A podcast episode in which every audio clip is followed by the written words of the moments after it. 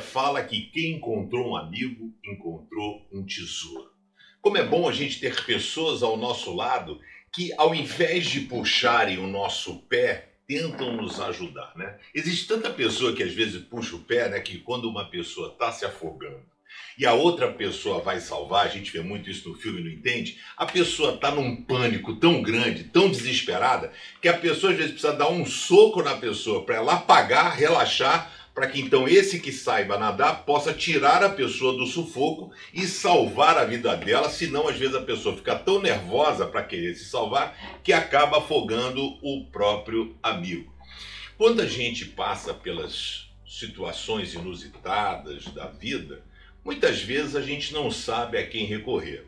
É natural também que a gente tente encontrar os motivos pelos quais eu estou passando por isso. Onde será que eu errei?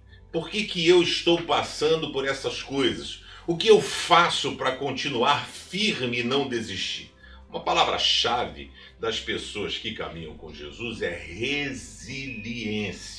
Ou seja, você enverga, mas não quebra. Igual vara de pescar, né? Você às vezes dobra todinho, mas você consegue. E o que vai dar resiliência? O que vai ajudar você a vencer todas as batalhas as quais surgem na sua vida.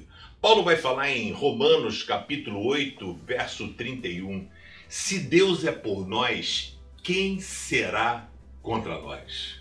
E ele mesmo responde: ninguém, ninguém. E ele vai dizer ainda no verso 32, porque ele nem mesmo deixou de entregar o próprio filho, mas o ofereceu por todos nós. Se ele nos deu seu filho, será que não nos dará também todas as coisas?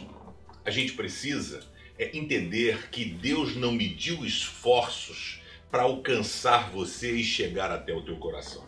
O melhor ele já deu, que é Jesus Cristo. E através de Jesus Cristo nós temos acesso a Deus para apresentar a Ele os nossos medos, a nossa insegurança, e a gente às vezes vai sendo engolido pela vida que nós vamos abandonando a mola mestra de uma pessoa que é a esperança. Um estudioso disse que você consegue viver às vezes 40 ou mais dias sem comida, sem alimento. Você não consegue viver três dias sem água, mais ou menos assim, tá? Depois você pesquisa no Google. Três dias sem água você fica desidratado, mas você não vive um segundo sem esperança. Mas como manter a esperança se tudo está dando errado? A esperança vem do Senhor. Porque se Deus é por você quem será contra você? Quem poderá é, derrotar você? Quem poderá mexer com a sua vida? Paulo responde: nada e nem ninguém. Então é tempo da gente descansar no Senhor, porque só Ele vai manter acesa a chama da esperança. Ó, presta atenção no que eu vou dizer para você. Não joga toalha não, hein? Mantenha acesa a viva da esperança, acesa a chama da esperança, porque a sua história não terminou. Ela está sendo escrita pelas mãos de Deus. Valeu? Firme aí, bro.